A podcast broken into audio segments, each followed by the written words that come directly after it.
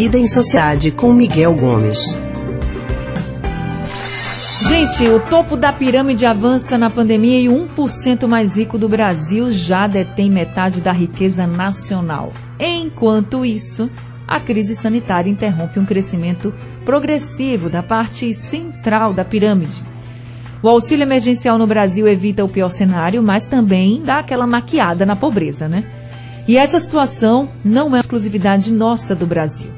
A crise expulsou quase 5 milhões de pessoas da classe média na América Latina, segundo o Banco Mundial.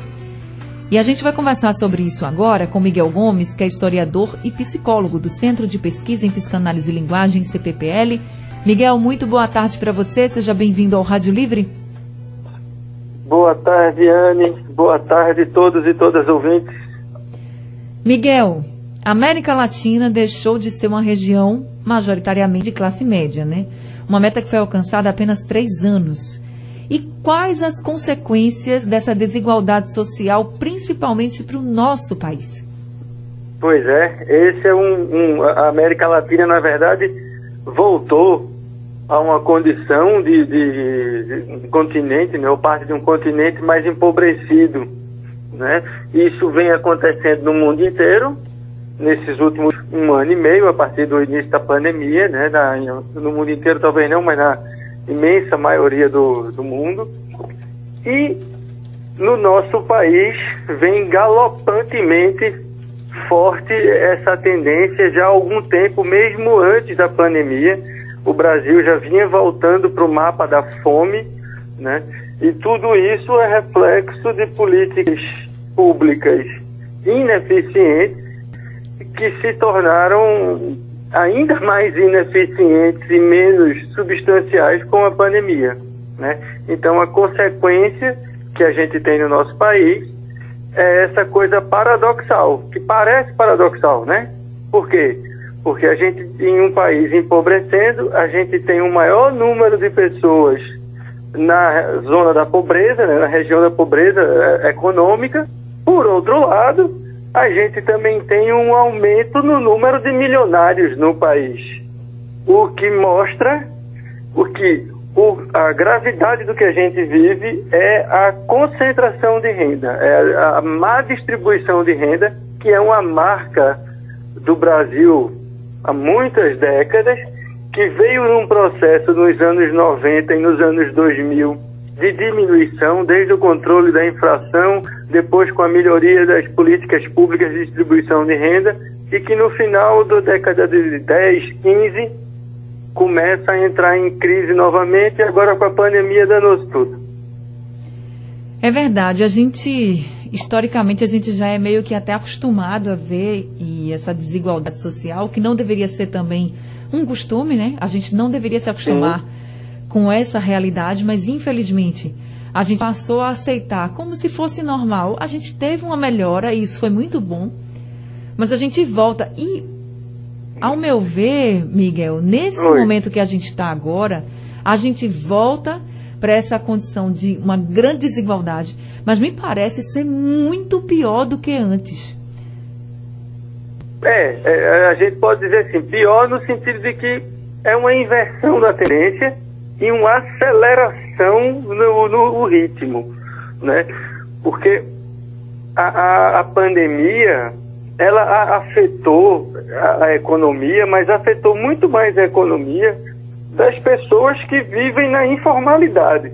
Então, esse público acaba sendo o público mais atingido e é o público que constitui, vamos dizer assim, a base da pirâmide econômica, né? É aquele pessoal que não está na presa, muitas vezes já esteve, mas estava saindo, estava começando a ganhar o seu dinheiro com o seu comércio, empreendendo coisa, e a desse pessoal era justamente se tornar algo da eh, economia formal. É ir se formalizando, começar a pagar INSS para garantir uma aposentadoria e por aí vai.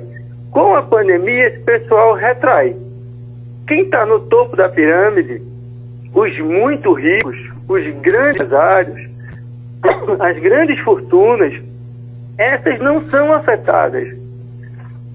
Porque os negócios deles se beneficiam com a pandemia, com a venda online, com a produção de alguns itens industriais, ou são fortunas que são montadas no mercado financeiro em ganho de capital.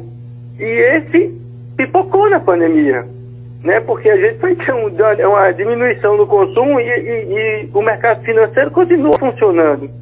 Então esse pessoal acaba enriquecendo numa proporção muito maior. E esse é o grande drama do mundo hoje. Isso não é só no Brasil, isso não é papo de economista brasileiro. Isso é discutido mundialmente, inclusive pelos principais economistas liberais do mundo, é que não adianta fazer a economia de um país crescer se essa renda não for redistribuída. Muita gente atribui ao ah, sucesso da Suécia, Noruega, não sei o quê, é porque são países ricos. Não. O sucesso deles é porque eles são países menos desiguais. Então, para dar um exemplo, assim, um salário mínimo do Brasil está em torno, está tá custando R$ 1.100, né? Então, se você pegar um médico no Brasil, ganha, sei lá, 50 salários mínimos, 30 salários mínimos, dependendo de onde ele trabalhe. Se você pega essa proporção num país nórdico, é muito menor. Um médico vai ganhar mais do que, por exemplo, um trabalhador braçal de um, de um trabalho mais simples? Vai. Mas a distância é muito menor. Eu estou usando o médico só como um exemplo, não estou aqui dizendo que os médicos são milionários e que todos são, não sei o que lá, não. Mas porque é uma profissão que a gente associa muito a uma vida confortável e é mais fácil para todo mundo entender. Mas é para a gente entender que o que caracteriza o sucesso é essa diminuição nessa distância. Se você tem duas profissões que são importantes, vamos supor, a pessoa que faz a varrição da rua e o médico, os dois são importantes. O médico é fundamental, a gente está vendo isso na pandemia. Mas o varredor também. Ou se a gente quiser ficar na área de saúde, o enfermeiro também é fundamental agora na pandemia. O enfermeiro é a enfermeira. E aí, quando a gente compara o salário do médico com o do enfermeiro no Brasil e na Suécia, a distância aqui é infinitamente maior do que lá. Então, isso é o reflexo da desigualdade. Esse é o problema. É isso que a gente precisa combater no nosso país. É verdade. Como a nossa coluna de hoje é sobre sociedade, claro, a gente tem que trazer esse sentimento da sociedade aqui uhum. para o, o Rádio Livre. A gente traz, Miguel, é um presente assustador e um futuro também assusta muito. E claro que as pessoas estão preocupadas, principalmente as pessoas que estão nessa base da pirâmide, que estão sendo muito, mas muito afetadas mesmo. E aí tem já está sendo medido o índice de felicidade nos brasileiros. E aí quando a gente fala de felicidade, vem a infelicidade dos brasileiros, que hoje é o mais alto dos últimos cinco anos, esse índice de acordo com o Instituto Brasileiro de Economia da Fundação Getúlio Vargas. Aí eu lhe pergunto, diante dessa situação toda, da falta de perspectiva para muitas pessoas, tem como a gente virar esse jogo e aumentar, diminuir o índice de infelicidade e aumentar o índice de felicidade, fazer as pessoas, as pessoas se sentirem mais felizes? Tem, né? Mas para isso a gente precisa entender um pouquinho como é medido esse índice, porque se a gente pega lá a pesquisa, a gente vai ver que justamente esses países do norte europeu são os que são os mais felizes, vamos aspiar aí, e a imensa maioria da África está entre os infelizes. Por quê? Porque são usados nessa pesquisa dados que envolvem tanto a percepção subjetiva de como é que as pessoas se sentem, né, e aí cada um vai responder a partir do seu ponto de vista, como dados objetivos de benefícios sociais e de serviços prestados à população, como água, esgotamento, educação. Então, isso faz com que a nota dos países nórdicos suba, as notas do Brasil baixe.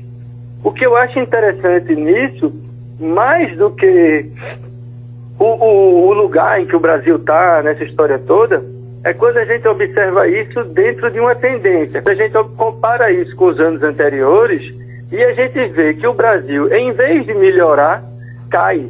Então, isso é um dado grave, porque isso mostra que esses índices de, que mediriam a felicidade estão piorando.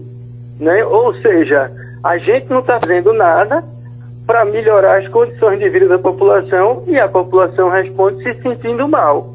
Agora, ah, é possível ser feliz no Brasil?